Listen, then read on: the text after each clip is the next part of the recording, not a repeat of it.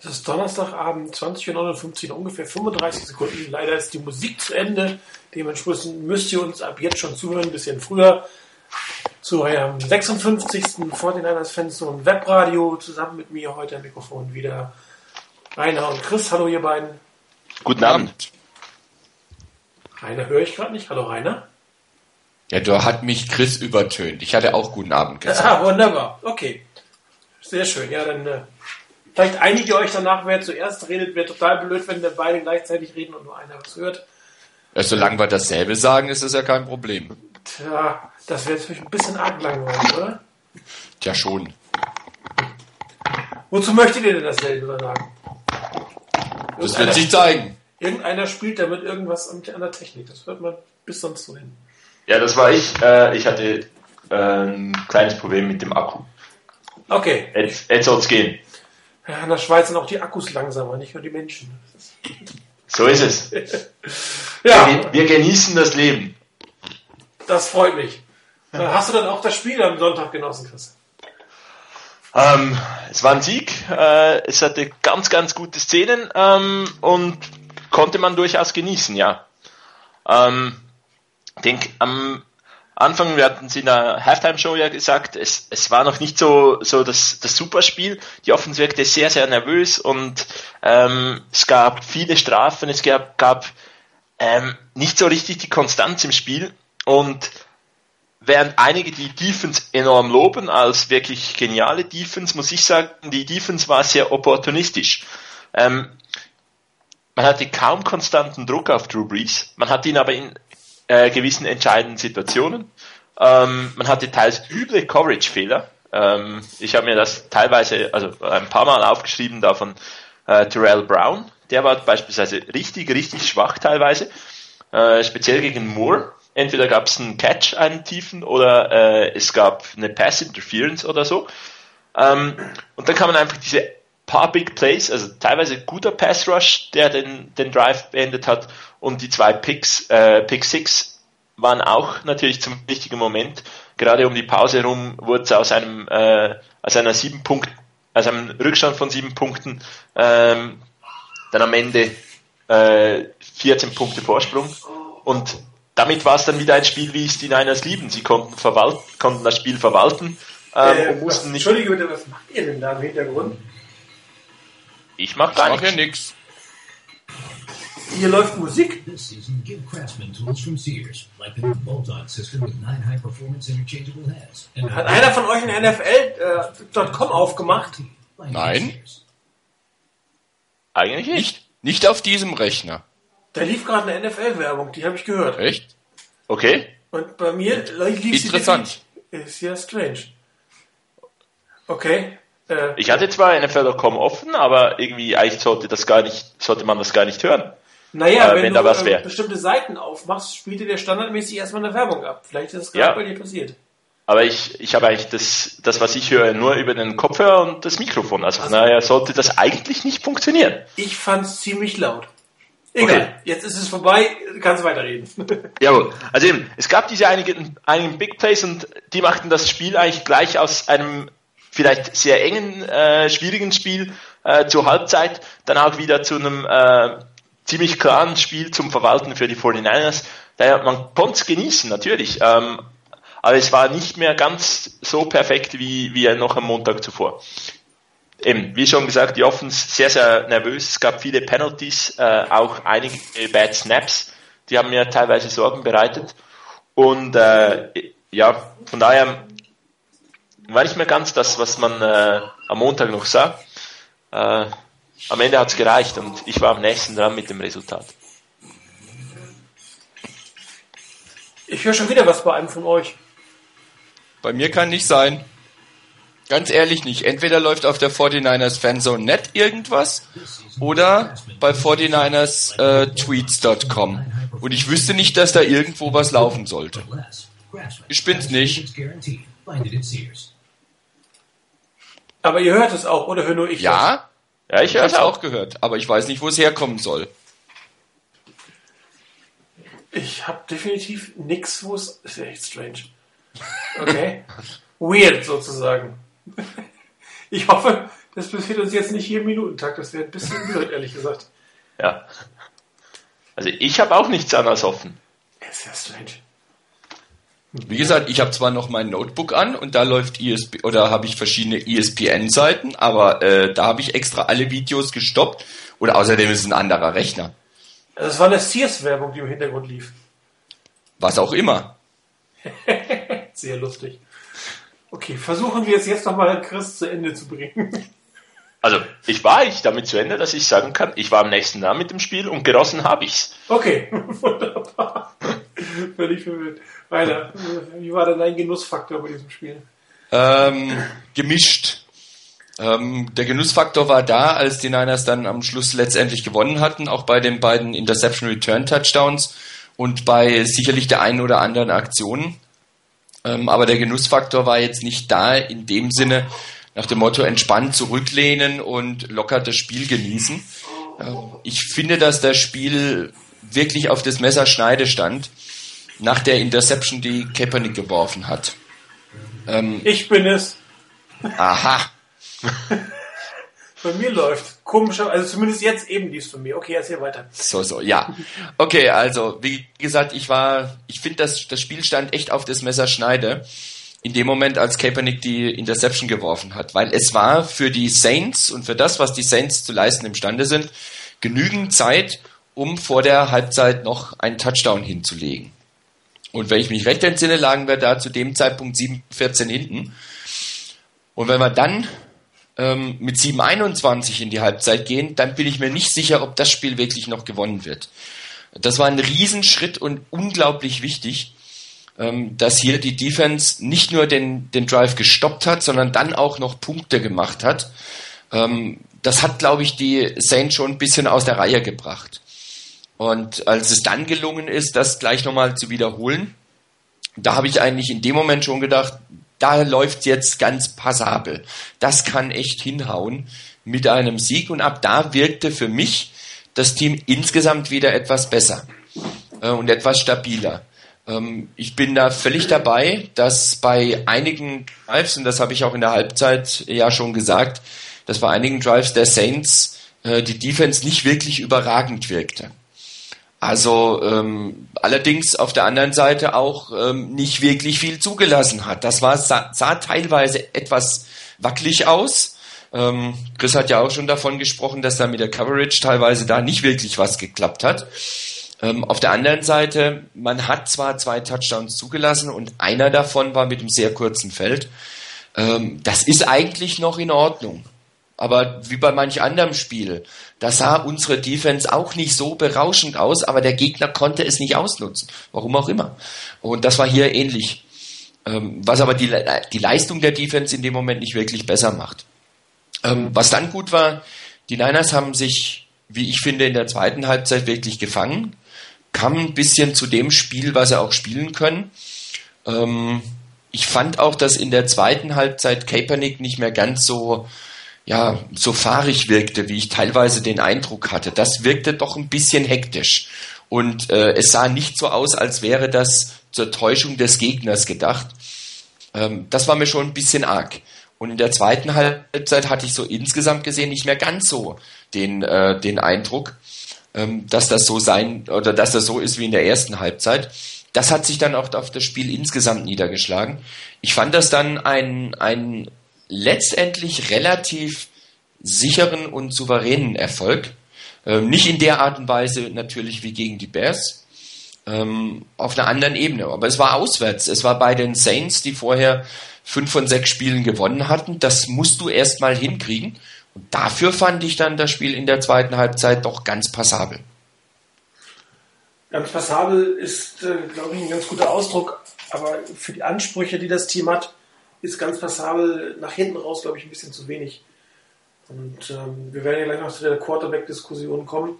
Aber vielleicht fange ich auch mal mit der Defense an. Ähm, 14 Punkte von einer Defense sind, sehen natürlich immer sehr gut aus. Da gibt es nichts zu meckern. Äh, die erste Interceptions waren wirklich gut reagiert von, von Ahmad Brooks. Äh, ich glaube, da hat äh, Drew Brees ihn nicht wirklich gesehen. Das zweite von Deshaun Goldson, das war dann doch, Deshaun Goldson war es, glaube ich, ne? War dann ein äh, bisschen Jay mehr. Whitner. Bitte? Whitner hat die Interception gefangen. Aber Genau. Golson war der, der, Der, genau. äh, den der ist Tackle da Route- angesetzt in, in die hat. Route gelaufen von, von Genau. Markus Kurzen. Und ähm, das war schon ein bisschen Glück, dass das nachher eine Deception geworden ist. Also das ist so, so eine Deception, die in der Regel äh, nicht auf den Quarterback geht. Die erste geht definitiv auf Drew Brees, die zweite, da kann er eigentlich nichts mehr machen, der wird gut geworfen, den kurzen wirfst du hoch an, äh, der fängt ihn dann nicht und hinterher steht eine Deception, da kannst du als Quarterback nichts mehr machen.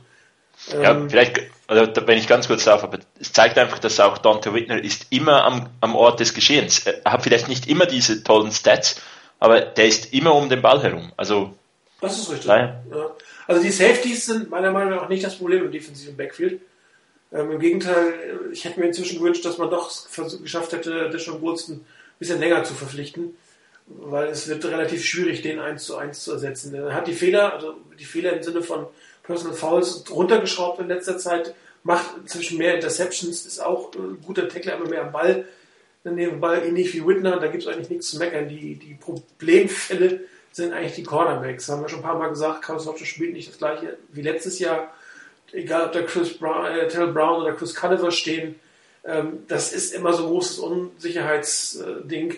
Und wenn dann der Pass Rush mal nicht durchkommt, dann sieht das ganze Alter hinten aus. Und die Saints spielen halt eine Vertical Offense und die langen Bälle, das war mangelhaft, was teilweise im defensiven Backfield da hinten gelaufen ist. Und das sind halt Dinge, die du ähm, dir nicht erlauben kannst, wenn du gegen die ähm, Patriots zum Beispiel nicht spielst oder wenn es in die Playoffs vielleicht nochmal gegen die Packers gehst oder ähm, gegen die Giants nochmal oder gegen die Falcons, könnte uns ja auch durchaus sein. Also da muss auch hinten das defensive Backfield mal in der Lage sein, den Ball abzuwehren, wenn der Pass Rush nicht gekommen ist. Der Pass Rush selber, ähm, ich meine auch hier fünfeinhalb, sechs, glaube ich, sind äh, fünf, sechs sind rausgesprungen. Ähm, ist natürlich nicht wenig. Ne? Fünf, sechs in einem Spiel, da kann man, kann man eigentlich nichts zu sagen. Zumal die Saints vorher nicht ganz so viele hatten. Also sie haben mit einer reduzierten oder einer dezimierten O-Line gespielt. Hm, hätte man fast noch mehr ähm, rausholen können, muss ich mal fast ehrlich sagen.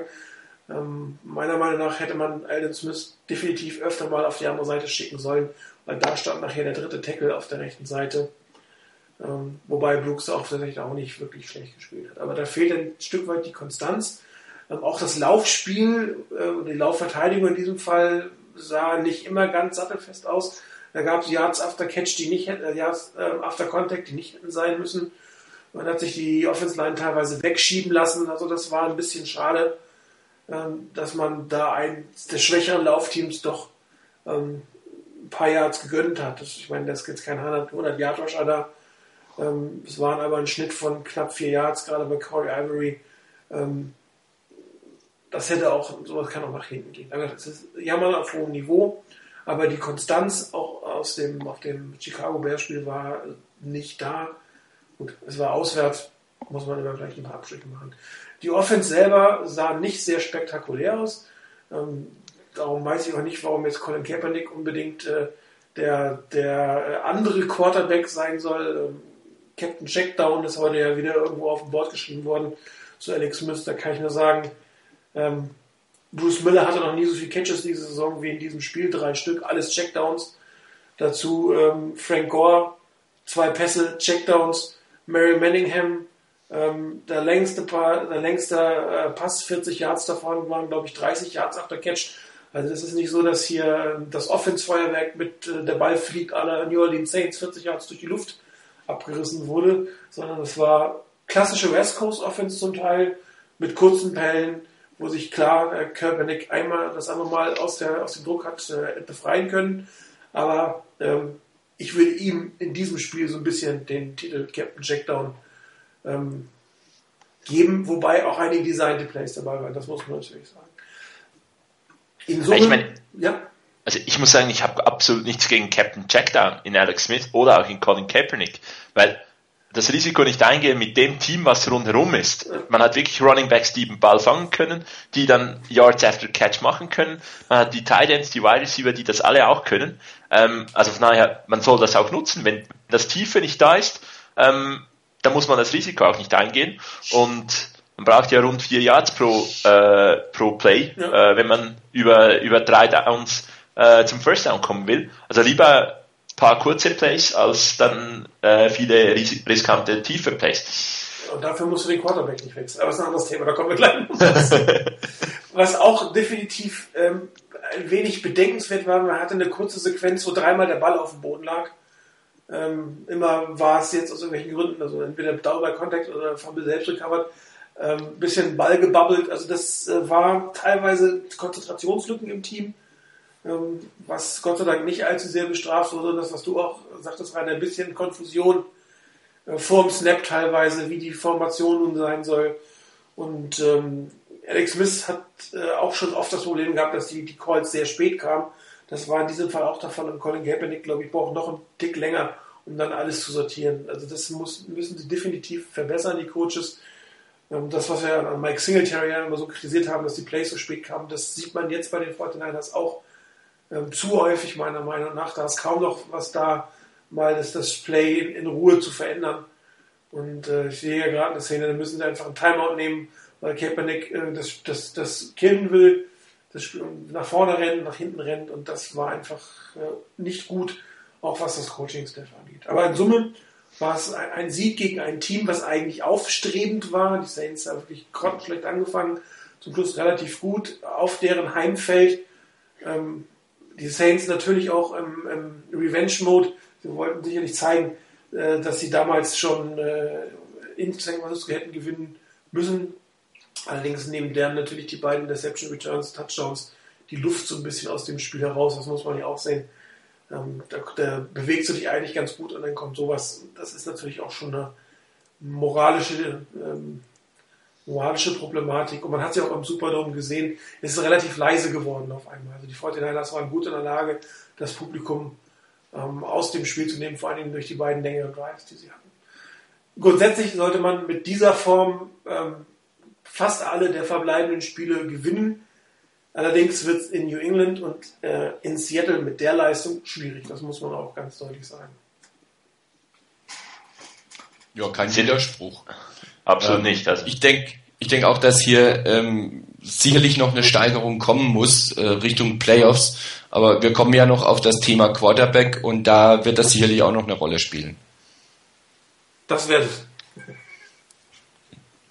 wie davon ausgehen. Ähm, David Eckers, was ist los mit ihm? Habt ihr, ich meine, der ist jetzt verletzt, ich weiß nicht, ob er sich im Spiel verletzt hat. Ähm, bringt so ein bisschen die Philosophie durcheinander. Also ich, man, ich weiß nicht, ob Jim Howard jetzt noch so das Vertrauen hat. Ich meine, zwei Kickers wurden, zwei Kicker wurden ausgetestet. Würdet ihr ihn auswechseln? Ich meine, er hat einen guten Quarterback, einen sehr guten Quarterback ausgewechselt. Würdet ihr einen mittelmäßigen Kicker jetzt auswechseln? Ich denke, dass der Punkt, wenn man es jetzt ganz kurz mit dem Vergleich der Quarterbacks macht, ähm, die Qualität des, des Replacements muss natürlich dann auch stimmen.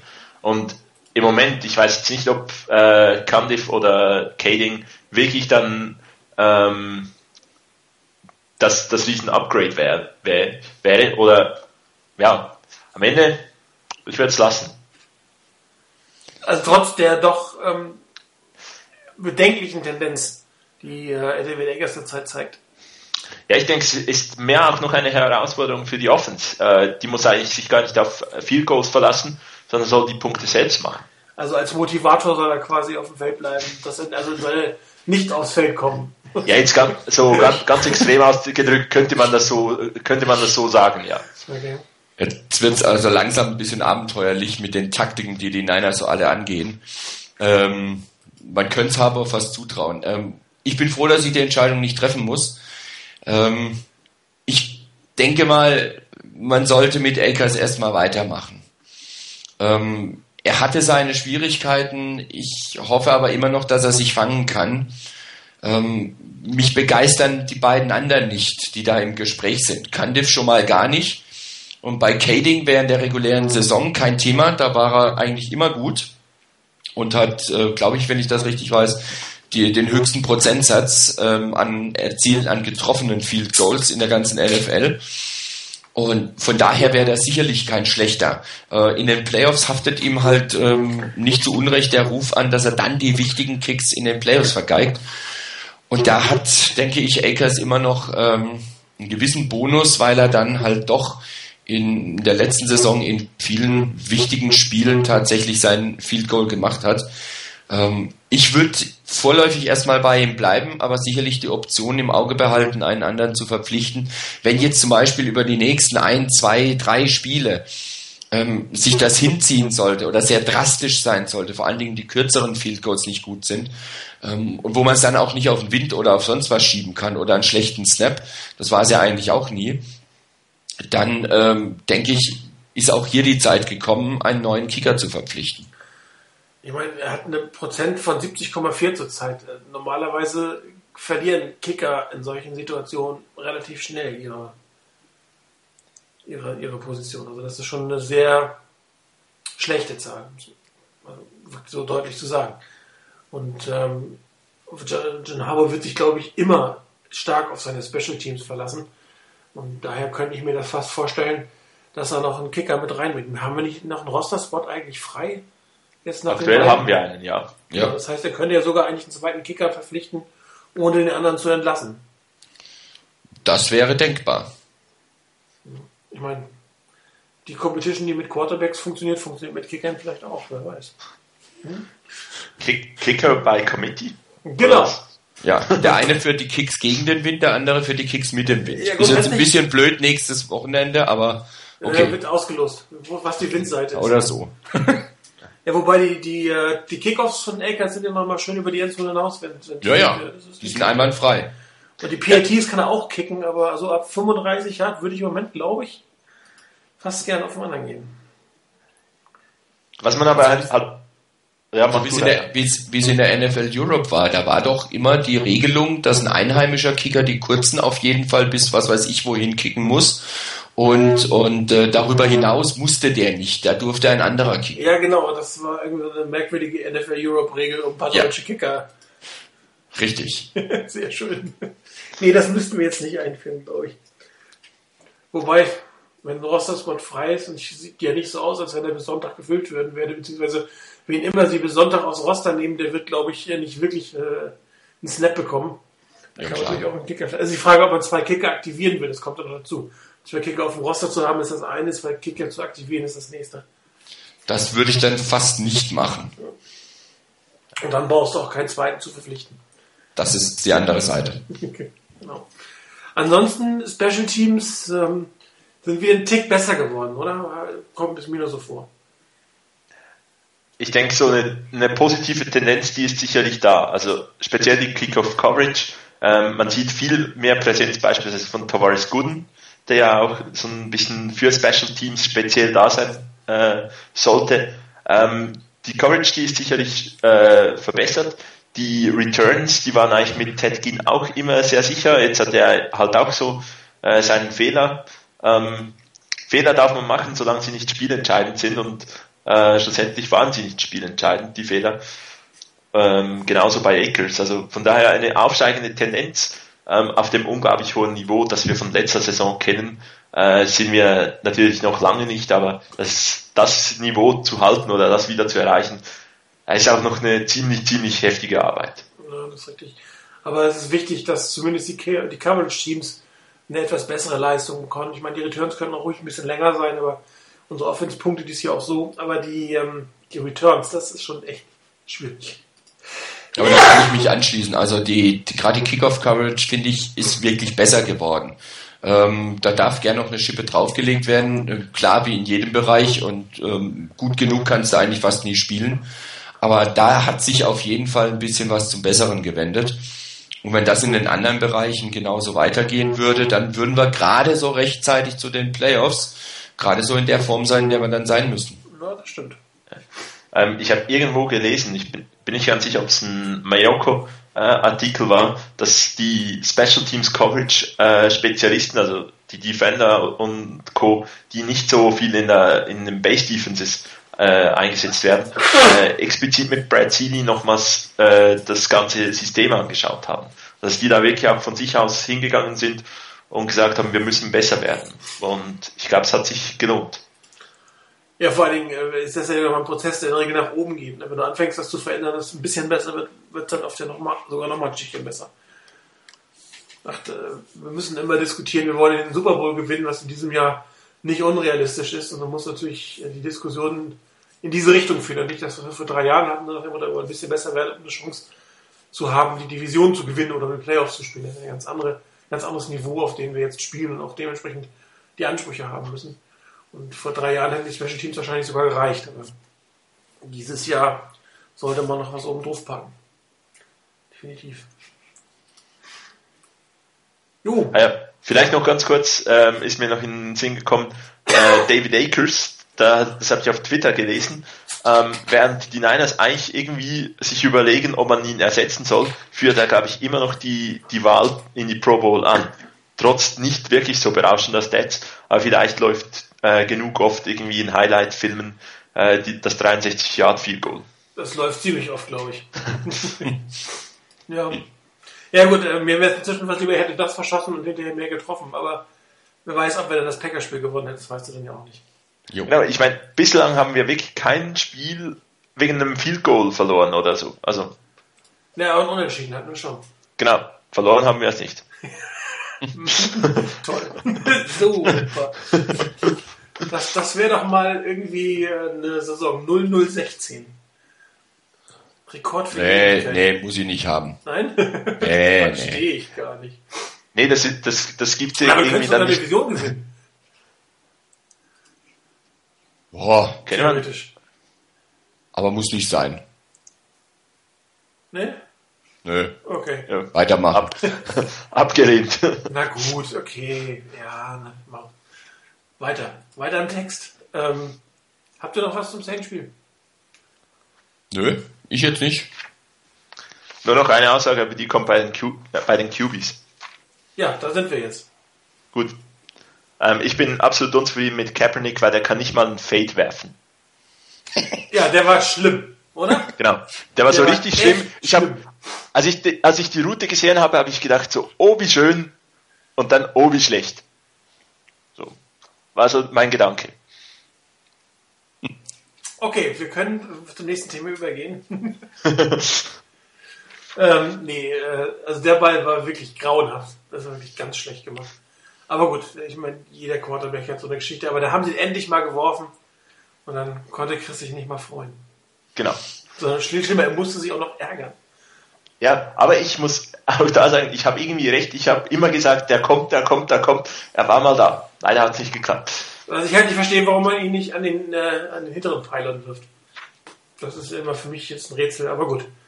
Äh, ich bin nicht Headcoach, ich bin nicht Offense Coordinator, wahrscheinlich habe ich keine Ahnung. Vielleicht wirft man ihn heutzutage so. Das mag jetzt sein.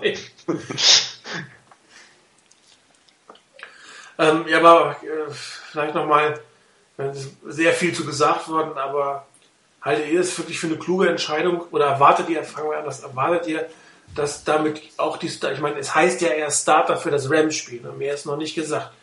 Ähm, Jim Harbaugh hat nicht gesagt, er startet die restliche Saison, also ich habe es zumindest noch nicht gelesen. Ähm, aber eigentlich ist es ja schon mehr oder weniger fix, wenn er jetzt nicht völlig versagt, was haltet ihr denn davon? So wirklich im tiefsten Herzen. Also zum einen erstmal zu dem Thema von wegen nur für das Rams-Spiel erstmal. Ähm, ich habe heute ein Video von oder mit Mayoko gesehen und der hat gemeint, also ähm, da kann Harbour sagen, was er will. Ähm, die Sache ist erledigt. Das Ding ist durch und Kaepernick ist der Starter für den Rest der Saison. Und die ganze Idee dahinter ist wirklich das, dass man mit einem gewissen Vorsprung in der Division agiert ähm, das heißt, dass man mit einer relativ hohen Sicherheit sagen kann, irgendwie kriegen wir es auf jeden Fall hin, die Division zu gewinnen.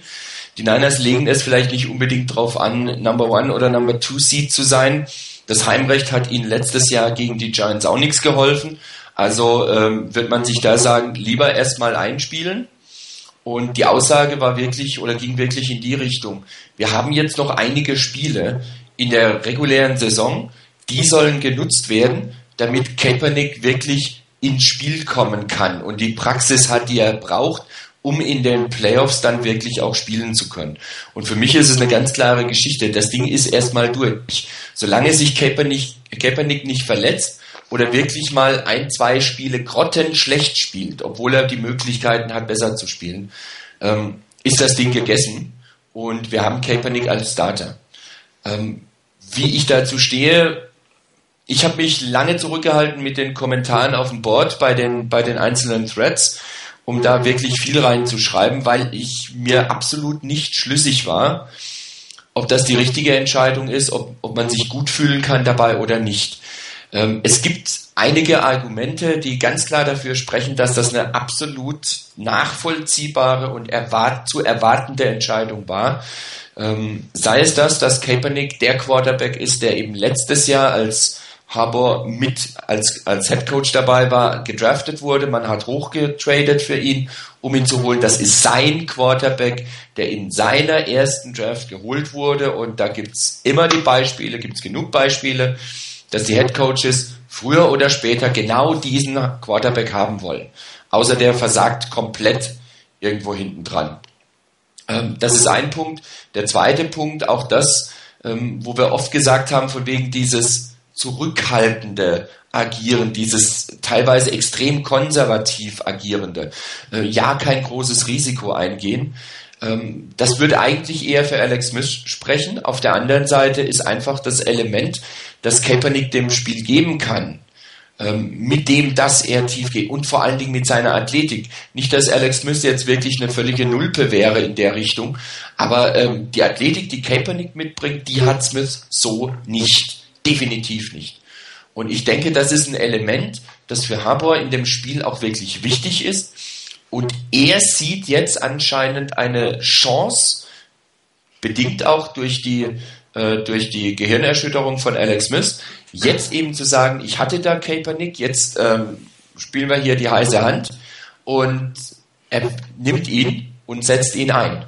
Und darauf setzt er. Und ich denke, die, die Ära Kaepernick, wie lange auch sie immer dauern mag, hat angefangen und es wird außer bei Verletzungen oder wirklich im Totalversagen von Kaepernick kein Zurück zu Alex Smith geben. Persönlich, ich bin mir nicht ganz schlüssig, nach wie vor nicht. Ich wäre mit, ich wäre mit Smith weiter vorangegangen. Ich kann mittlerweile die Entscheidung pro Kaepernick nachvollziehen. Wenn das schief geht, und mit schiefgehen ist wirklich gemeint, die Niners holen nicht den Titel. Das ist mit Schiefgehen gemeint. Nicht sie kommen, sie, sie scheiden im NFC Championship Game aus, wie letztes Jahr, oder äh, sie verlieren im Super Bowl. Äh, darum geht, ähm, oder ja, sie kommen gar nicht im Super Bowl. Darum geht's nicht. Das Ziel ist und muss sein, egal wer Quarterback ist, Ziel muss sein, den Titel zu holen. Wir haben das Team dazu. Jetzt muss das Jahr sein, wo das wirklich angeht. Und wenn das nicht klappt, dann bist du im Prinzip gescheitert. Ich hoffe es nicht äh, relativ hohe Messlatte, will ich ja mal ausdrücken. Also ähm, den Super Bowl zu gewinnen, jetzt mal unabhängig von jeder Situation, ist natürlich eine äh, auch mit A viel Glück verbunden, ganz klar. Du musst äh, im richtigen Moment äh, heiß sein, fit sein, äh, mehr ist mehr wollen als die anderen. Ähm, also den Super Bowl-Titel jetzt als Maßstab für einen Erfolg, Kaepernick oder nicht, das, das würde ich persönlich als zu hohe Messlatte ansehen. Aber ähm, der Erfolg wäre für mich einfach, äh, dass das Team weiter kontinuierlich gewinnt, dass es die Division gewinnt, äh, dass es bis zum Ende um den First Round bei mitspielt, die am besten auch holt.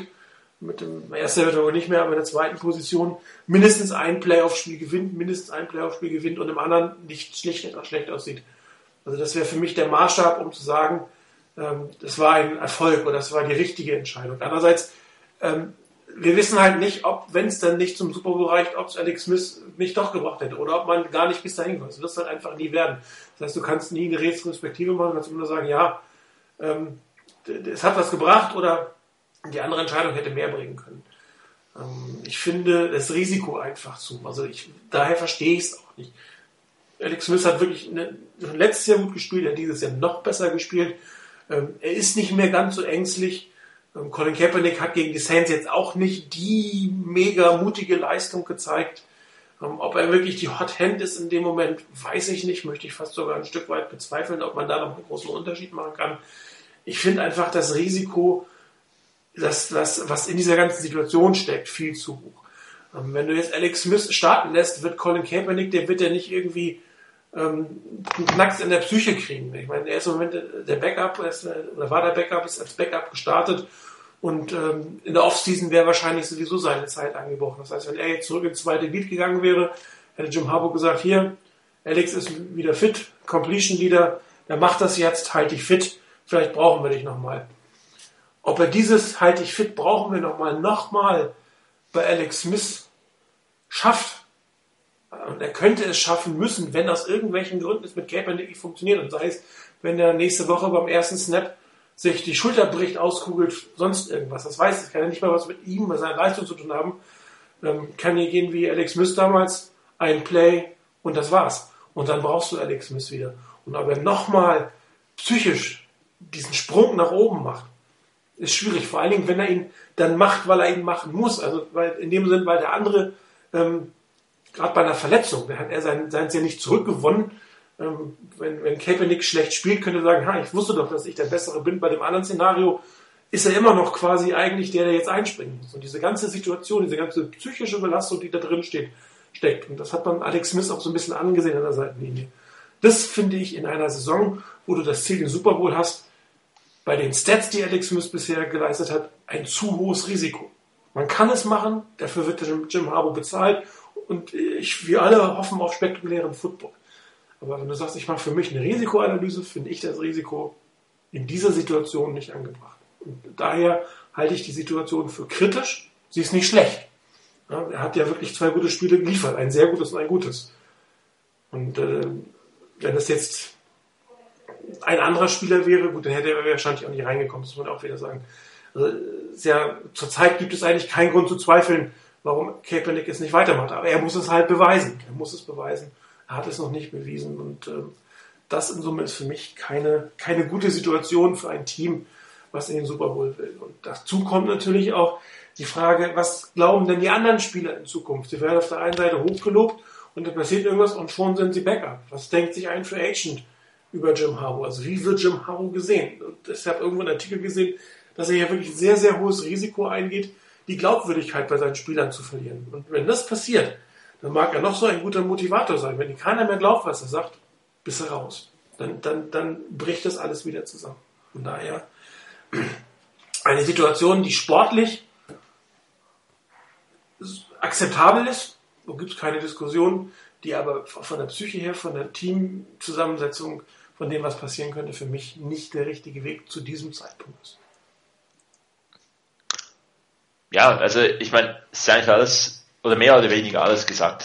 Ähm, für mich sind so ein bisschen die Faktoren, genau wie, wie Rainer gesagt hat. Ähm, Harbour gilt als nicht wirklich so risikofreudig, was das äh, Gameplanning, was die Entscheidungen angeht, beispielsweise bei Fourth Down und Fourth and Short zu gehen oder so. Er macht dann das Field Goal.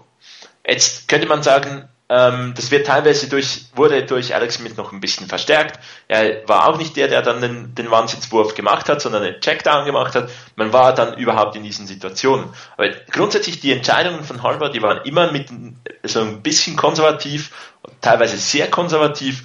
Und da könnte man jetzt sagen, gut, die Wahl wieder auf Alex Smith zu gehen, das hätte so richtig schön ins Bild gepasst. Dass irgendwann Colin Kaepernick äh, Starting Quarterback der 49ers ist, ähm, das war ja klar, als man ihn gepickt hat.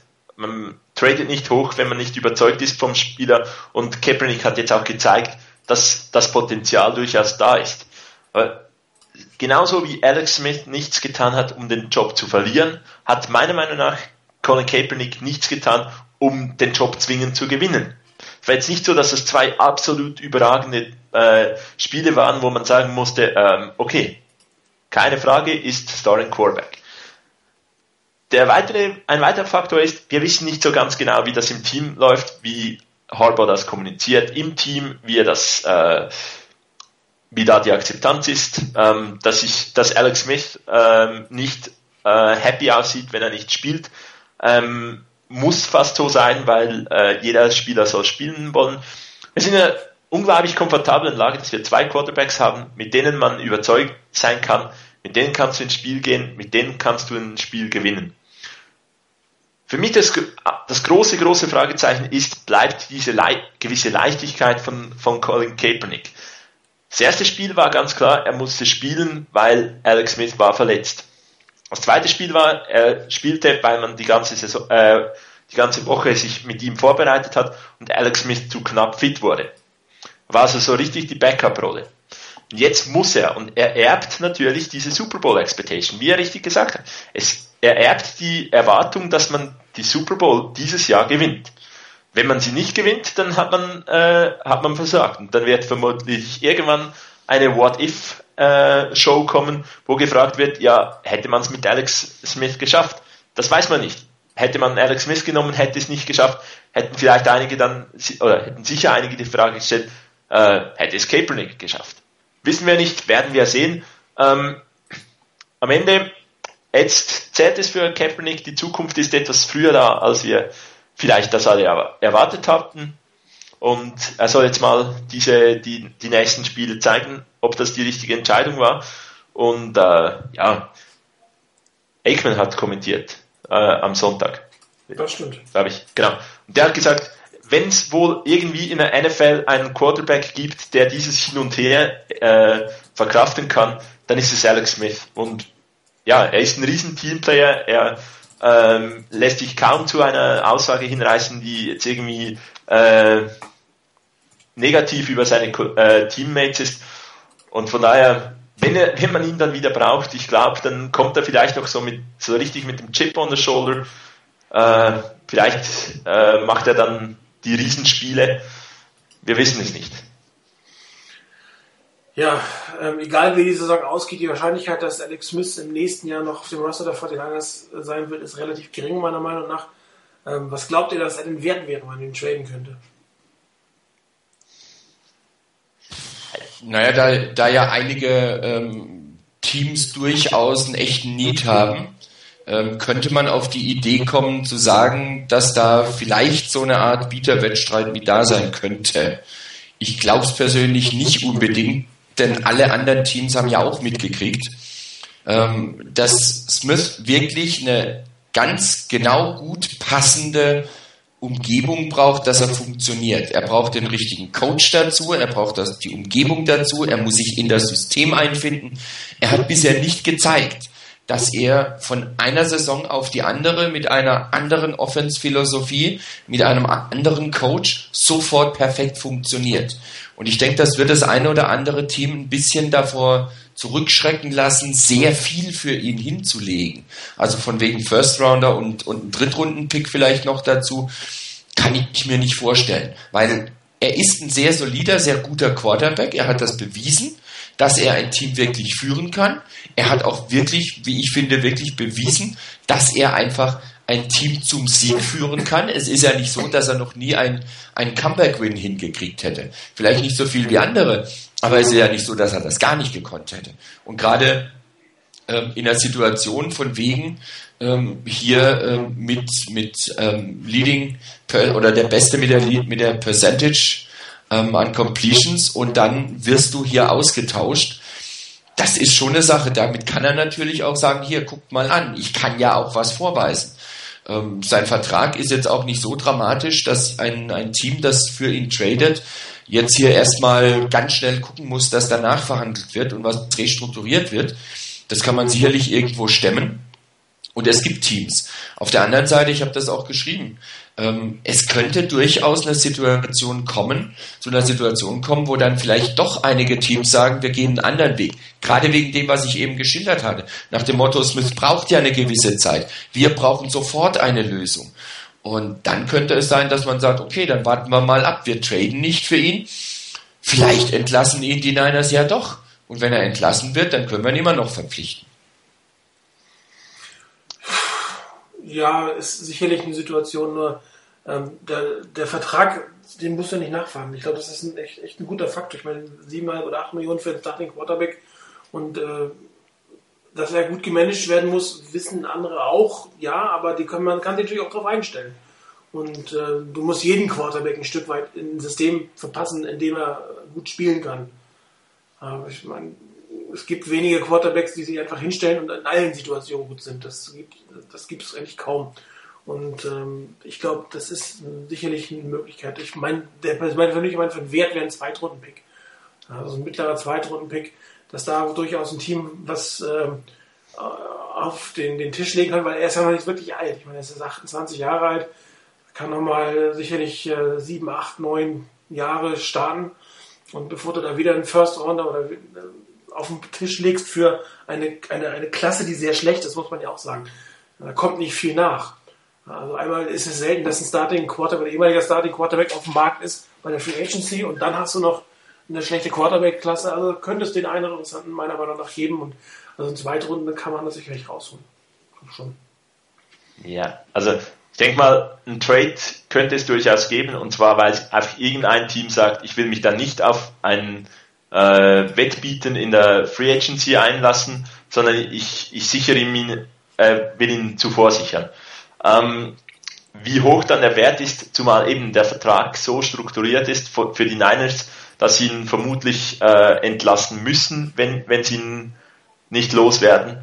Ähm, da werden nicht, wird nicht wahnsinnig viel hingelegt, ähm, aber wir werden sehen. Meine, die Situation kann, kann komplett äh, unterschiedlich sein, wenn beispielsweise ein Greg Roman plötzlich irgendwo Headcoach wird und sich sagt, okay, ich habe gute Erfahrungen gemacht mit, äh, mit Alex Smith, ich will ihn unbedingt ähm, und dann für ihn tradet. Das sind alles Möglichkeiten, die wissen wir jetzt noch nicht. Ähm, einen gewissen Trade-Wert hat er, ich denke aber nicht, dass es am ersten Tag sein wird. Tja, Greg Roman kann ihn halt nicht mit so zu Kellen nehmen. Ne? Hat keine Eligibility mehr. Es geht, ähm, weil, weil gerade so von wegen wie Alex Smith das so wegsteckt, von wegen Teamplayer und sowas, das hindert ihn aber anscheinend nicht daran, in einem Pressegespräch, wo er jetzt geführt hat, ich habe es gerade gesehen, Mayoko hat das gepostet, ähm, zu sagen, ähm, I mean it sucks. I don't know what else to say. Das ist, glaube ich, eine sehr deutliche Geschichte dass er wirklich angenervt ist von dieser Situation. Und ich habe einen anderen Tweet gelesen vorhin, ähm, was war denn das mit Cam Inman, ähm, hat wohl geschrieben, dass Smith gemeint hat, ähm, er denkt, dass das Einzige, was er getan hat, um seinen Job zu verlieren, äh, das ist, dass er eine Gehirnerschütterung sich zugezogen hat. Und sie dann auch ge gemeldet hat. Ne? Ja, und noch gemeldet hat. Und dann noch so war, dass er gesagt hat, hier, ich bin noch nicht ganz frei von Symptomen ähm, und das wirklich gesagt hat. Ich meine, ich persönlich finde es ja auch richtig, dass er sowas sagt. Es gibt auch noch ein Leben nach dem Football. Und wenn er das nicht sagt und spielt und dann irgendwann mal wirklich so hinweg ist, dass er dann irgendwann in fünf bis zehn Jahren oder fünf bis zehn Jahre, wenn er fertig ist mit dem, mit dem Footballspielen, äh, mehr oder minder vor sich hindämmert, dann ist es schon sinnvoller, das zu sagen. Aber das kostete ihn den Job. Das ist knüppelhart und knallharte Wahrheit, dass das ihn den Starting, Posten, äh, den Starting Quarterback Posten gekostet hat. Äh, bin auch mal gespannt, wie andere darauf reagieren. Ob andere Spieler jetzt wieder, äh, ich meine, das war ja gerade eine sehr offene Kultur geworden, was, was die, was die äh, Concussions angeht. Aber vielleicht wird sich da auch der eine Spieler jetzt überlegen, naja, dann behalte ich es mal für mich, sonst werde ich meinen Starterposten wieder los. Also für die Liga an sich mit diesem, mit diesem, mit dieser Betonung auf die Gehirnerschütterung war das jetzt ein Bärendienst, den sie, den sie getan haben. Aber das ist im Jim Harbour natürlich total egal, muss man ja auch mal sagen. Gut, dann haben wir noch ein paar andere personelle Sorgen seit dem letzten Wochenende. Ähm, es hat jetzt keine Starter getroffen, aber sehr, sehr wichtige Backups mit Kendall Hunter und mit Kyle Williams, den äh, Nummer 3 Receiver und äh, den Nummer 2 Returner. Ähm, ich was erwartet ihr denn, was denn jetzt passiert? Ich meine, da Michael James und AJ Jenkins sicherlich das eine. Ähm, ob die ready sind, ist das andere. Trotzdem muss jemand auf dem Feld stehen. Es wurde ja auch schon jemand geholt, aber glaube ich nur für die Practice Squad ist der, glaube ich, äh, ja. verpflichtet ja. worden. Das heißt, eigentlich sind beide Roster-Spots noch offen. Ich habe auch noch Knicks von Nein, zwei. Ein, ein Spot ist weg. Äh, Jewel Hampton wurde von dieser äh, Non-Football Injury List aktiviert. Ah, okay. Ähm, und damit ist nur ein Roster-Spot offen. Okay. Ähm, was erwartet ihr denn jetzt oder was sollten die 49ers machen, um diese Lücken im Prinzip zu schließen? Oder kann, kann zum Beispiel beim Kendall Hunter durch äh, Brandon Jacobs in irgendeiner Form ersetzt werden? Das glaubt ihr? Ich meine, die, die, die Taktik, äh, Frank Gore jetzt maximal so 20 Carries zu geben und trotzdem 30 Mal im Spiel zu laufen, das ist ja eigentlich ganz gut. Ja, die um, ähm, Taktik, ja, Chris? Ja, ähm, für, ich meine, auf den ersten Blick sieht es so aus, wir haben einen Receiver weniger, wir haben einen Running Back weniger. Äh, ganz klar, die beiden äh, First- und Second-Round Rookies, die müssen jetzt kommen. Ähm, so klar ist das für Tim Harbaugh nicht. Ähm, Jenkins wäre für mich so ein bisschen klar Ersatz für Williams. Die könnten die gleiche Rolle spielen, sind, glaube ich, nicht, sind etwa gleich groß, vielleicht ähnlicher Typ Spieler. Ähm, da ist es ziemlich denke ich, ziemlich einfach, den Spieler direkt mit einem anderen Spieler zu ersetzen. Weil die Stats, die jetzt Williams gehabt hat, waren jetzt nicht zwingend das unglaublich, äh, die unglaublich ein super Stats. Das Problem äh, sehe ich eher bei äh, Kendall Hunter, weil Kendall Hunter kann nicht durch äh, Michael James ersetzt werden, er ist, kann aber auch nicht durch Brandon Jacobs ersetzt werden ähm, und, oder auch nicht durch Dixon. Ist einfach ein anderer Typ Spieler und ähm, da, da müssen die von Niners im Run Game irgendwas ändern und das hat bisher so, so gut funktioniert mit äh, Gore und Kendall Hunter, ähm, dass man das beste Running Game hatte der, der Liga. Ich denke, das wird mehr beeinflusst durch die Verletzung als jetzt vielleicht das Passing Game. Insgesamt erwarte ich, dass man äh, viel mehr mit den Big Packages, also Double Tight End, ähm, vielleicht nur mit äh, dann noch mit zwei Running Backs im Spiel ist, ähm, vielleicht wieder ein bisschen mehr Heavy geht Mal schauen, wie das dann rauskommt. Ich bin mir nicht so sicher, dass, oder ich glaube eher so gar nicht dran, dass jetzt so die Tür plötzlich unglaublich weit offen ist für Michael James und für AJ Jenkins.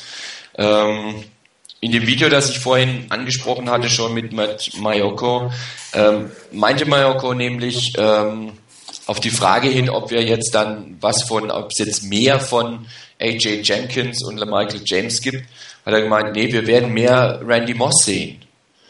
Ähm, das heißt, die Niners werden das eher kompensieren darüber, also den Ausfall von Williams eher darüber, dass andere Wide Receiver, die bisher sowieso schon da waren, dass die häufiger involviert sind. Und zum Zweiten meinte er, Thema Running Back, wir werden mehr äh, Brandon Jacobs und äh, vielleicht Anthony Dixon sehen. Das sind jetzt nicht vom Spielertyp her diejenigen, ähm, die ein Kendall Hunter eins zu eins ersetzen können. Das heißt, von daher, wenn das tatsächlich so kommt, ähm, ändert sich auch das Laufspiel der Niners. Und das fände ich eigentlich schade. Denn dieses Element, das, die, das, das das Laufspiel der Niners hatte, durch den Einsatz von, ähm, von Hunter und dass das eben nicht so war, dass erstmal Gore meinetwegen 25 Läufe kriegt und irgendwann gegen Schluss hin gibt es ein paar Läufe für Hunter, sondern dass man hier immer abgewechselt hat und immer mal wieder ein anderes Element reingebracht hat, hat dem Laufspiel der Niners an sich wirklich gut getan und der Offense gut getan. Wenn das vom Gameplan her schön sauber gemixt wurde, war das richtig erfrischend zu sehen und war es auch eine schöne Sache und eine schwierige Sache für den Gegner, sich halbwegs darauf einzustellen.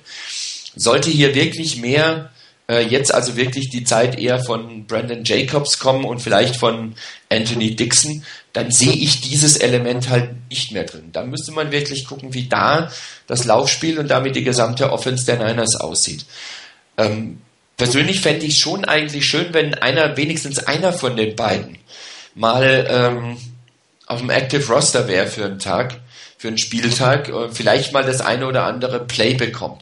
Und wenn es nur in der Situation ist, dass man meinetwegen irgendwann vielleicht doch mal äh, fünf Minuten vor Schluss mit zwei Touchdowns vorne ist und dann einfach denen mal ein paar Plays gibt, damit sie einfach mal ein bisschen die frische Luft schnuppern, äh, schnuppern da auf dem Feld. Was das Return Game angeht, wo ja äh, Williams durchaus eine Rolle gespielt hat, ähm, könnte ich mir mittlerweile vorstellen, dass das Parrish Cox macht. Zumindest ein Teil davon. Das, was Williams gemacht hat, dass das Parrish Cox macht. Also mich persönlich ähm, würde es tatsächlich oder enttäuscht ist, dass, dass äh, die beiden Rookies jetzt nicht oder scheinbar nicht äh, in die Fußstapfen treten können. Ähm, ich bin mir dann auch nicht sicher über die Draftstrategie, die dahinter steht. Oder ob man tatsächlich falsche Spieler gedraftet hat normalerweise sagst, okay, ich habe einen First-Round-Pick, der muss eigentlich Impact in irgendeiner Form bringen. Äh, unsere First-Round-Pick war noch nicht mal aktiv. Jetzt haben sich zwei Spieler verletzt und ist immer noch Diskussion, wird er überhaupt aufs Active Foster gesetzt? Ähm, und da bin ich äh, bei allen Entwicklungen, die man machen möchte für die, für die Spieler, bin ich doch sehr erschrocken, ob der potenziell schlechten Qualität, die da anscheinend gedraftet wurde. Also das ist, ähm, bedenklich, finde ich. Weil das wäre jetzt die typische Situation, ähm, ein, ein Top-Backup ersetzt sich, da kommen dann die Rookies hinterher. Ähm, nein, jetzt werden irgendwelche Leute von irgendwelchen Inactive-Listen ähm, geholt, die Practice Squad wird erweitert. Ähm, komisch finde ich es persönlich. Also es ist etwas, was ähm, gerade weil ein, ein Michael James von der, von der Spielart natürlich ähm, Kendall Hunter am ehesten ersetzen könnte. Das kann keiner der anderen Running Backs, weder Dixon noch Brandon Jacobs. Und das ist ein Element, was die 49ers sehr stark gemacht hat. Dieses Change of Pace und, und diese, diese Fähigkeiten von Kendall Hunter, äh, aus nichts noch ein paar, paar Yards zu machen mit seiner Geschwindigkeit, mit seiner Beweglichkeit. Und dieses Element wird den 49ers extrem fehlen. Und für so eine ähm, einen so Einsatz hat man oder müsste man meiner Meinung nach einmal James geholt haben, weil was soll er sonst? Er ist nur mal der Speedy Guy, äh, schnelle Füße. Und jetzt kann er nach elf oder zwölf Spieltagen, die 13 inzwischen sogar, ähm, nicht mal ein Backup ersetzen. Wie es scheint. Ja, ich glaube, also ich glaube eher, dass Jewel Hampton diese, diese Rolle von, von, von den körperlichen Voraussetzungen her äh, übernehmen wird von, von Kendall Hunter. Dann, dann frage ich mich aber, warum drafte ich jemanden wie Michael James? Dann frage ich, dann frage ich, dann muss ich wirklich diesen Pick hinterfragen. Absolut. Ich meine, aber das haben wir auch kurz nach der Draft schon mal ein Stück weit uns gefragt oder Anfangs Saison, ähm, dass die, dass die nicht vom Active Roster sind. Ähm, ich weiß jetzt gar nicht mehr, wie es von der Timeline bei AJ Jenkins war. Hatten wir da Randy Moss und Mario Manningham schon? Ich meine ja. Ich meine auch. Ja. Ähm, ich meine, es kann wirklich nur, es sind Picks, die ein, äh, in einen auf Positionen waren, wo wir extrem tief besetzt waren. Also es waren nicht Picks auf Positionen, wo man sagen konnte, okay, wenn da einer ausfällt, dann müssen sie unbedingt aufs Feld, ähm, sondern wir haben da eine gewisse Tiefe im, im Team und von daher ist äh, sehr auf die Zukunft ausgerichtet. Ja gut, aber man, eigentlich hätte ich erwartet, dass jemand wie ähm, ähm, ein First-Round-Pick, also AJ Jenkins, mit den, den Hinteren in der Wide Receiver-Kette äh, konkurriert. Und das, das sind theoretisch Kyle Williams und äh, vor allem Ted Ginn. Natürlich, also ich persönlich hätte ihn jetzt auch in dieser Situation erwartet. Ich meine, als ich das als ich gesehen habe, okay, die beiden werden vom Feld gefahren, war für mich klar, okay, die beiden Rookies, die kommen jetzt aufs Team. Jetzt los, genau. Weil es wäre die logische Konsequenz. Aber wenn man natürlich sieht, dass in äh, Three Wide Receiver Packages ähm, Randy Moss nicht auf dem Feld steht, sondern da waren es äh, Crabtree und Manningham auf den äh, äußeren Positionen und äh, Williams im Slot, dann könnt, kann man natürlich das auch verstehen, wenn du dann, dann sagst, okay, Randy Moss auf die äußere Position und äh, Manningham in den Slot. Mhm. Also irgendwo, es ist verständlich, dass es jetzt nicht gerade auf, aufs Roster schafft, weil die Qualität auf diesen Positionen durchaus da ist. Ähm, bislang sind wir auch auf anderen Positionen glücklicherweise, muss man wirklich sagen, glücklicherweise verschont geblieben, dass man jetzt nicht sagen müsste, hey, aber in der ersten Runde hätten wir da irgendwie einen, sagen wir, Outside Linebacker genommen, weil sich jetzt einer dieser äh, Spieler verletzt hat, dann hätten wir jetzt einen und müssten nicht irgendwie äh, Backup vom Backup nehmen. Äh, ja, man muss den Pick irgendwo noch ein Fragezeichen dahinter setzen, dass sie es jetzt nicht schaffen. Ähm, und zwar ein großes Fragezeichen, ganz ehrlich. Ja, also ähm, du hast schon richtig gesagt, eigentlich erwartet man, dass ein First Rounder in irgendeiner Form einen Impact hat. Es sei denn, dass du wirklich die, die Idee dahinter hast, zu sagen, okay, wir sind eigentlich gut besetzt, für uns ist das aber an der Stelle wirklich der best available Player ähm, und damit nehmen wir den und wir sehen aber in dem das absolutes Potenzial, dass er mit einer Saison, die ruhiger für ihn ist, wo auch nicht das große Gewicht drauf gelegt wird, dass er unbedingt jetzt spielen muss, dass dann in der zweiten Saison wir entwickeln den weiter und das ist er uns wert, weil wir mittel- bis langfristig wirklich den Wert in ihm sehen. Dann könnte ich das noch verstehen. Trotzdem, trotzdem denke ich, selbst wenn man das so angeht, sollte, wie du gesagt hast, dieser Spieler mindestens mal in der ersten Saison schon mit denen konkurrieren, die irgendwo in der Wide Receiver Depth meinetwegen an fünfter, sechster Position sind. Also Und das macht er nicht. Du Bitte? musst, also die fünf, wenn du die fünf als First Round Wide Receiver Nummer fünf nicht knackst, ja. dann, dann, dann ist mit dem Pick irgendwas nicht in Ordnung. Genau, da ist nämlich dann, dann ist nämlich genau der Punkt. Ähm, selbst wenn man wirklich eine etwas mittel- und längerfristige Strategie fährt, nach dem Motto, ich traue dem das zu, dass er sich noch wirklich in die Richtung entwickelt, ist natürlich die Frage berechtigt, ob man dann nicht hätte sagen können, muss es wirklich der Spieler sein, Oder hätte man nicht vielleicht doch einen anderen nehmen können, der auf seiner Position, muss ja nicht Wide Receiver sein, der auf seiner Position wirklich, dem ich auch wirklich zutrauen kann, dass in der laufenden Saison der schon einen gewissen Impact hat und ich drafte dann halt nächstes Jahr einen auf der Position. Wenn ich eine gute Depth habe auf der Position, naja, dann kann ich ja sagen, okay, dann bin ich ja eigentlich gesattelt damit, brauche ich nicht noch einen dazu holen, der erst nächstes Jahr dran ist. Dann sorge ich dafür, dass ich mein Team besser mache. Auf der, einen Seite, auf der anderen Seite ist natürlich an sich doch gar kein so schlechtes Zeichen für das Team insgesamt, dass das Team so gut ist.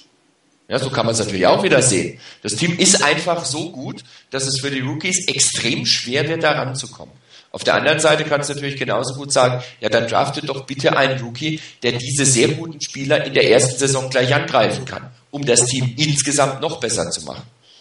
Kommt drauf an, auf welche Seite du dich stellst. Ich hätte mir auch mehr erwartet und mehr gewünscht. Die Situation wäre wirklich eigentlich natürlich nicht perfekt in dem Sinne, äh, von wegen, das sind zwei langfristig verletzt.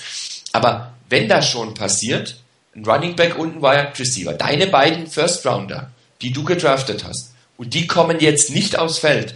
Da wird anscheinend noch nicht mal wirklich ernsthaft erwogen, die zu aktivieren. Irgendwie nicht so das Tollste. Nee, also egal wie gut das Team ist, egal. Ein First Rounder muss Starting-Potenzial haben. Meiner Meinung nach.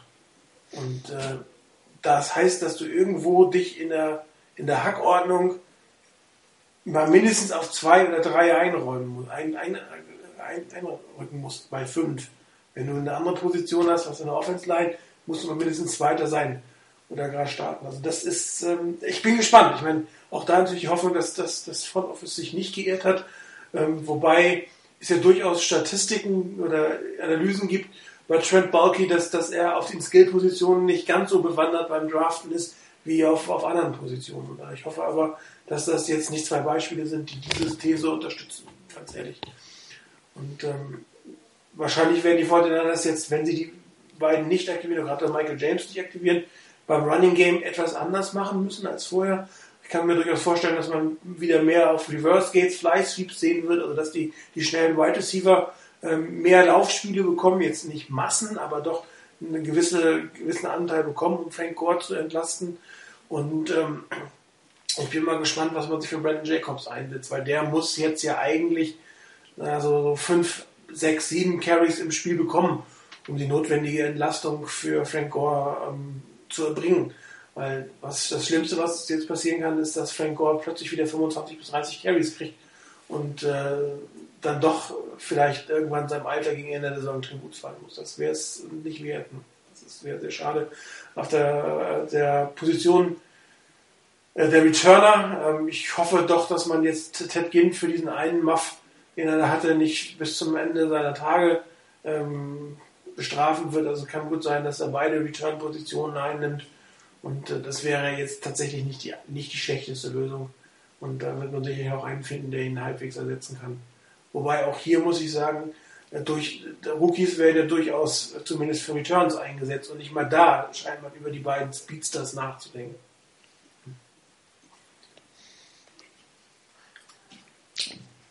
ja, ist irgendwo schade, dass sie, dass sie es nicht schaffen. Ähm, ich hoffe, dass eben die Zukunft äh, ähnlich wie bei äh, Kaepernick zeigt, dass, dass dies doch ein richtiger Pick war ähm, und dass sie dann zumindest in der nächsten Saison so richtig an, eingreifen und angreifen können.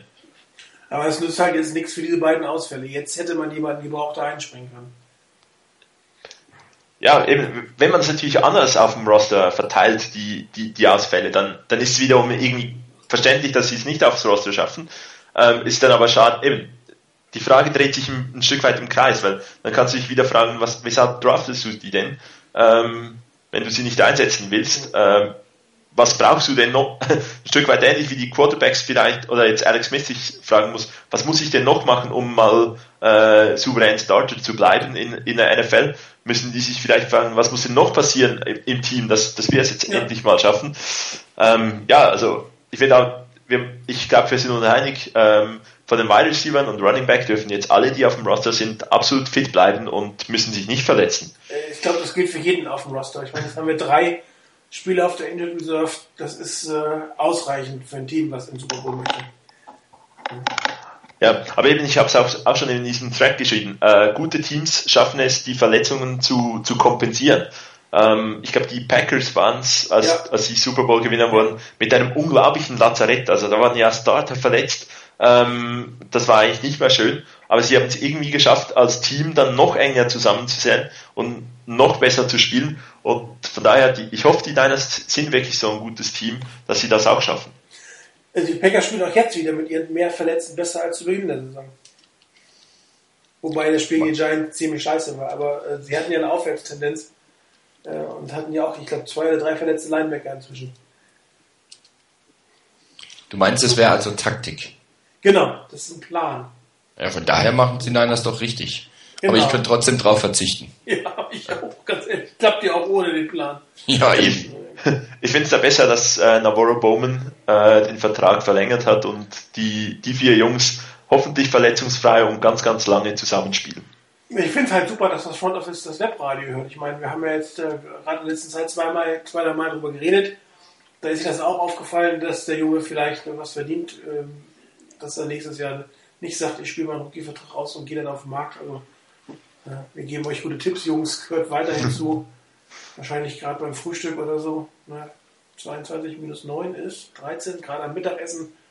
Wahrscheinlich irgendwo schön ein paar Sushi reinziehen oder so und vorher das Webradio hören. So muss das sein, Herr- Herr Balki.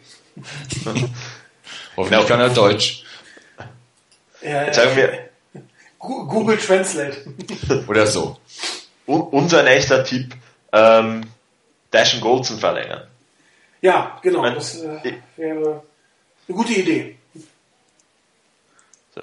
Mal schauen, wann dann die Meldung kommt. Nee, also ich muss wirklich sagen, dass das Front Office ähm, macht jetzt wirklich schon seit einiger Zeit einen exzellenten Job, was da, was das angeht, äh, dass Verträge verlängert werden vorzeitig, dass man sich eigentlich nicht irgendwie auf extreme Spielchen einlässt. Äh, ist wirklich eine Ruhe da äh, in der Arbeit. Ähm, man hat, man hat die Salary Cap im, unter Kontrolle. Ich meine, man hat die Twitter-Nachricht vielleicht gelesen, äh, dass die Niners zusammen mit drei anderen Teams, glaube ich, ähm, nicht den Cap Space gehabt hätten, um Jason Babin äh, zu claimen ähm, aber den, den Platz natürlich sehr, sehr schnell gemacht hätten, wenn es notwendig gewesen wäre.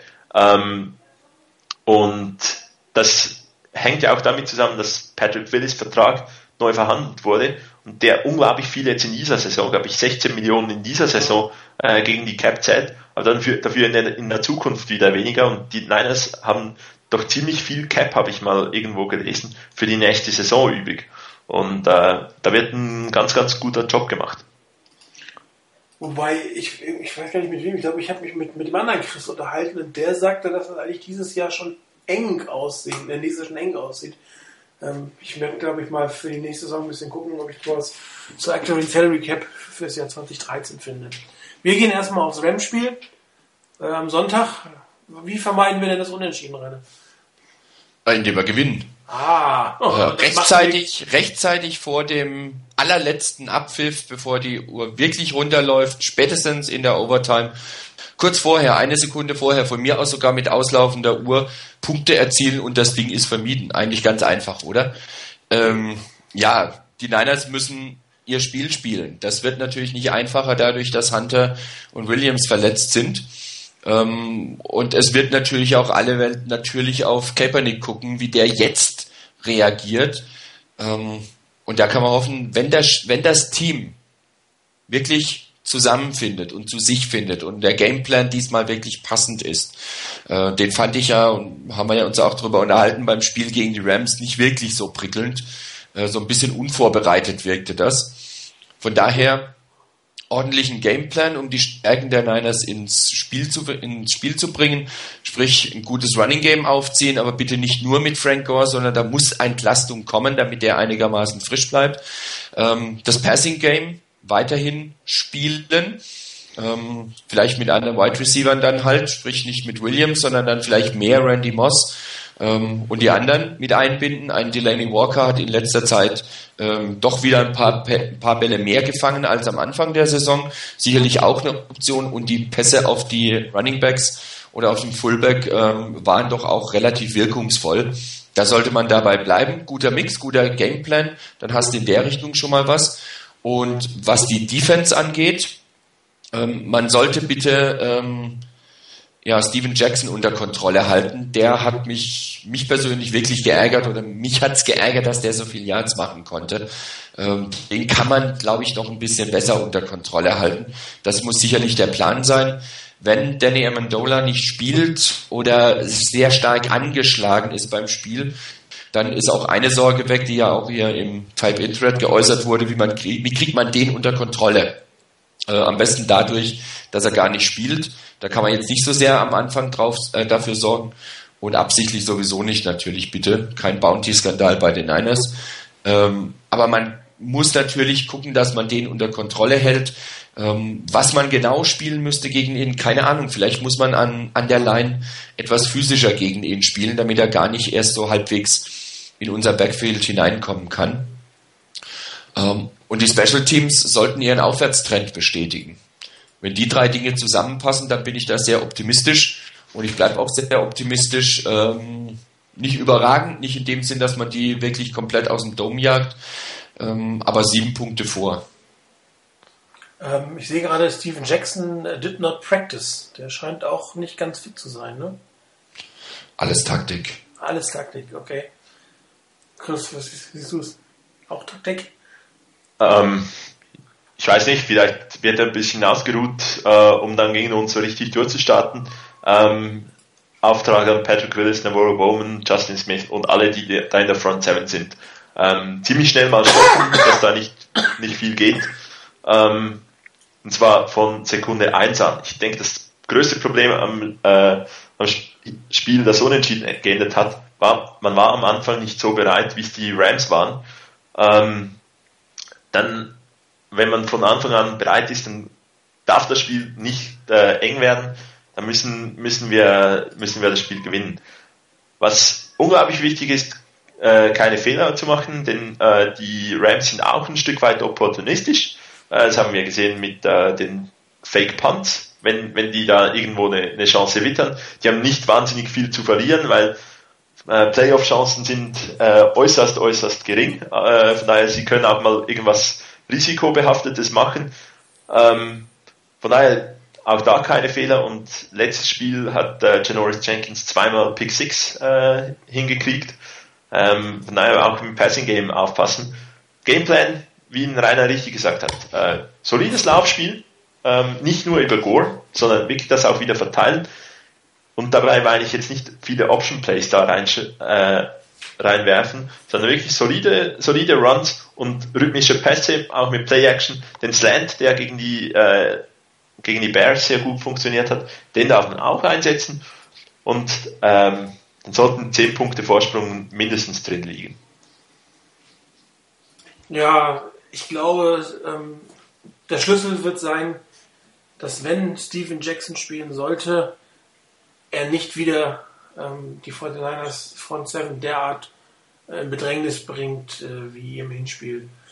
Weil dadurch, ähm, ich glaube, die, die Rams sehr viel Selbstvertrauen gewonnen haben, dass nämlich dieses, dieses Element plötzlich sehr gut funktioniert hat äh, und dass sie daraus auch ein bisschen geschöpft haben. Und dann kam noch dazu, dass Danny Amendola nicht äh, gut gecovert werden konnte. Also das ist sehr wichtig, die, die, die Rams von Anfang an zu Hause äh, nicht in den Rhythmus, nicht in, den, in eine psychische äh, Überlegenheit zu bringen, in dem Dinge funktionieren, die eigentlich nicht funktionieren dürften oder nicht funktionieren müssen. Und als eine der besten Laufdefenses der Liga sollte man Steven Jackson eigentlich auch doch endlich mal in den Griff bekommen. Weil wenn er nicht mitspielt, ähm, wird man halt den stoppen müssen, der immer da hinten drin steht. Aber ähm, Sam Bradford selber ähm, ist besser, wenn Steven Jackson einen guten Tag hat. Und ähm, dementsprechend sollten wir verhindern, dass er einen guten Tag hat und dann auch ähm, Sam Redford ähm, ein bisschen aus dem Rhythmus bringen. Wie gesagt, Danny Amendola, was Chris von einer Chris B ge gepostet hat, klingt überhaupt nicht gut im Sinne von äh, dem Spieler, der denn mitspielen will, kann ähm, Walking Boot am Donnerstag, das ähm, riecht so ein bisschen danach, wenn er nicht spielen würde, was natürlich sehr stark helfen würde. Wir haben es ja definitiv gesagt, dass das defensive Backfield, dass die Cornerbacks die großen Schwachstellen sind. Und Sam Bradford ist ja jetzt so ein schlechter Quarterback auch nicht, dass er ähm, da nicht was draus gewinnen kann. Der Pass Rush ähm, müsste ein bisschen wieder mehr Konstanz haben wie gegen die Bears.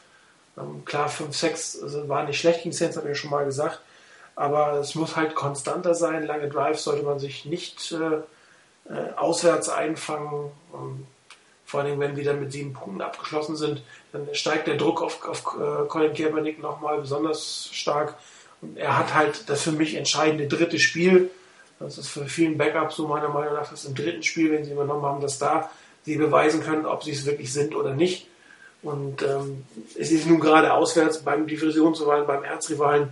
Das, das ist eine schwierige Situation für Colin Kaepernick, wenn dann das Team ähnlich äh, wie im Hinspiel plötzlich in Rückstand gerät und es dann vielleicht auch nicht in der Lage ist, lange Drives zu verhindern.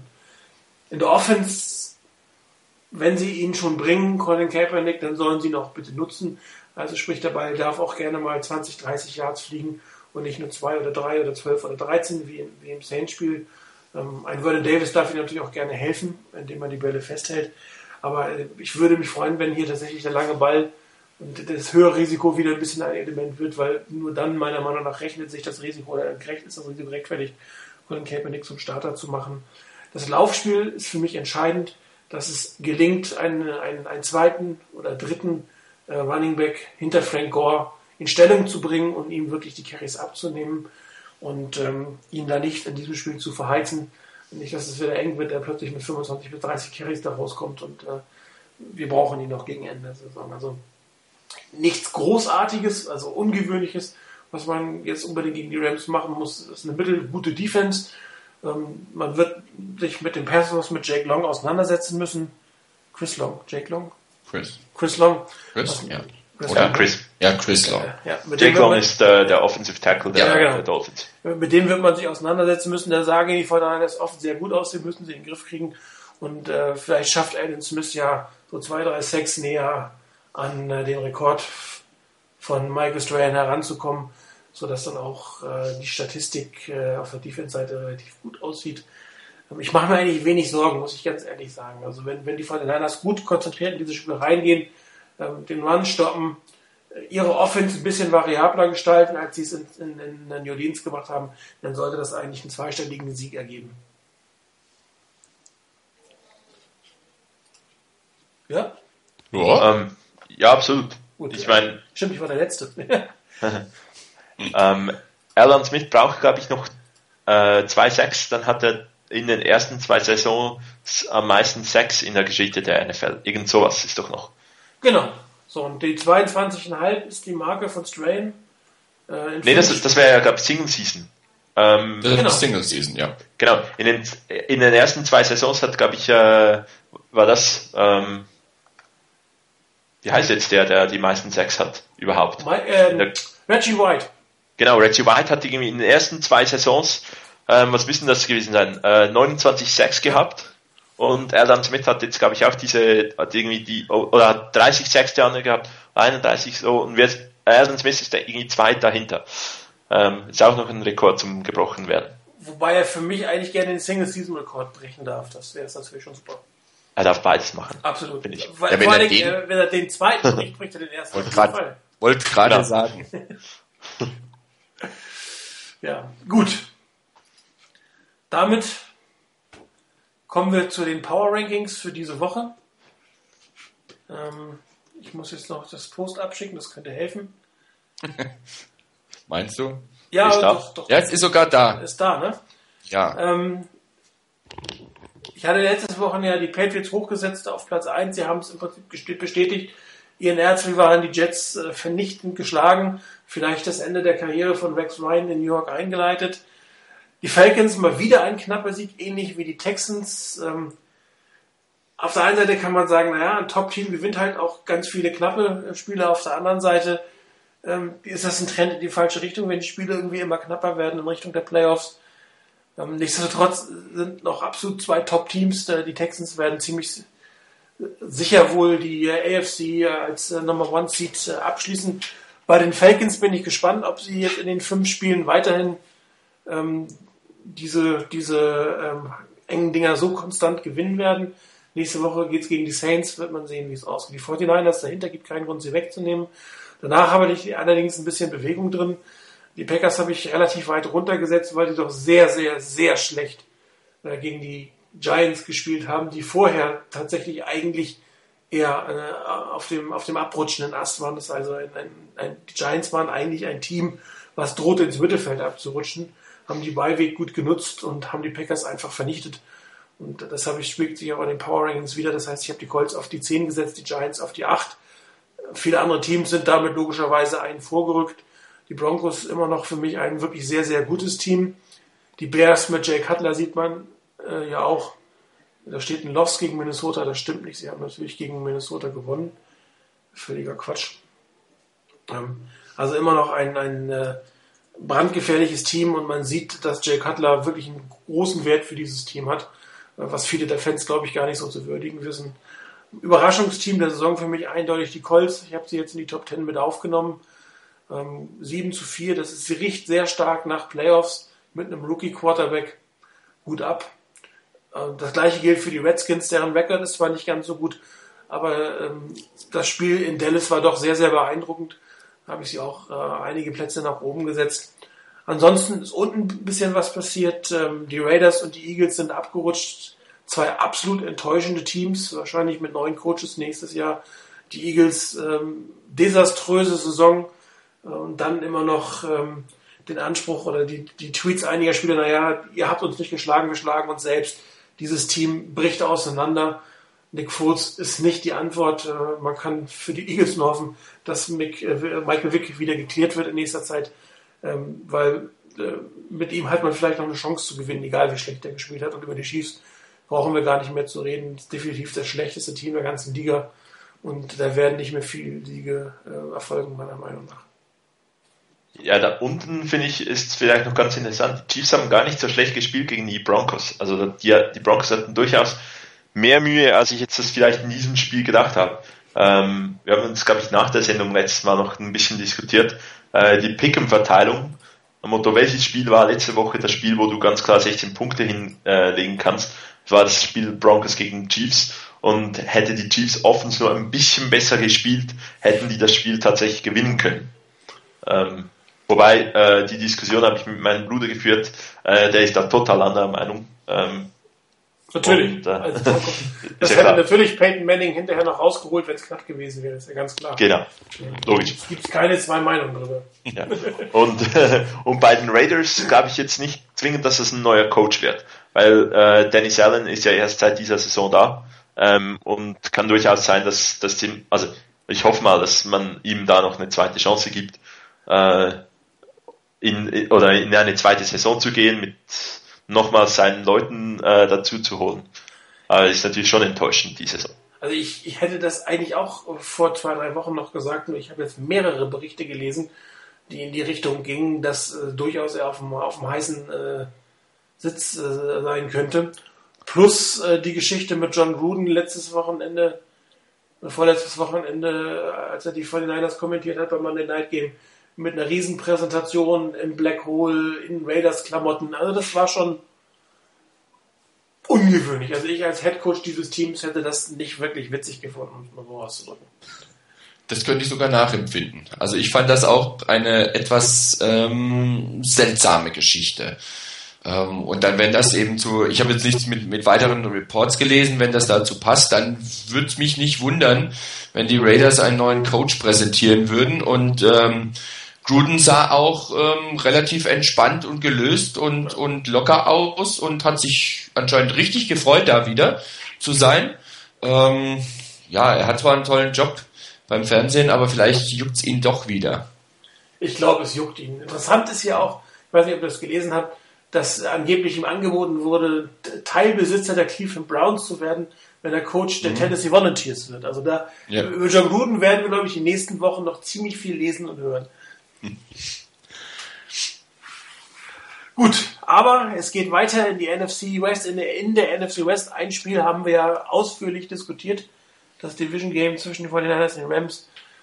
Rainer, die anderen beiden Spiele, wie schätzt du sie ein? Ja, also die Seahawks spielen erstmal bei den Bears. Ähm, mit dem, also bei den Bears zu Hause hätte ich gesagt, hätten sie vielleicht eine Chance, zumal so wie die Bears eben bei den Niners aufgetreten sind, auch mit Cutler. Ähm, als Quarterback wäre das in Seattle, denke ich, eine relativ offene Geschichte.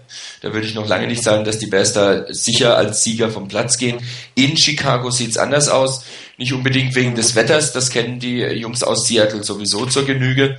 Aber ähm, es ist einfach mal wieder auswärts für die Seahawks und noch haben sie mich nicht überzeugt, dass sie auswärts wirklich das Team sind, das dort auch wichtige Siege einfahren kann. Und ich glaube eben nicht, dass das bei den Bears passieren könnte. Von daher denke ich mal, dass hier die Bears das gewinnen werden, sprich die Seahawks diese eine Niederlage kassieren würden, die für die Niners reichen würde, mit einer 10-5-Saison, also 10-5-1 am Schluss rauszukommen. Das wäre sehr vorteilhaft und sehr hilfreich für die Niners, gibt nochmal ein bisschen Ruhe in die Richtung.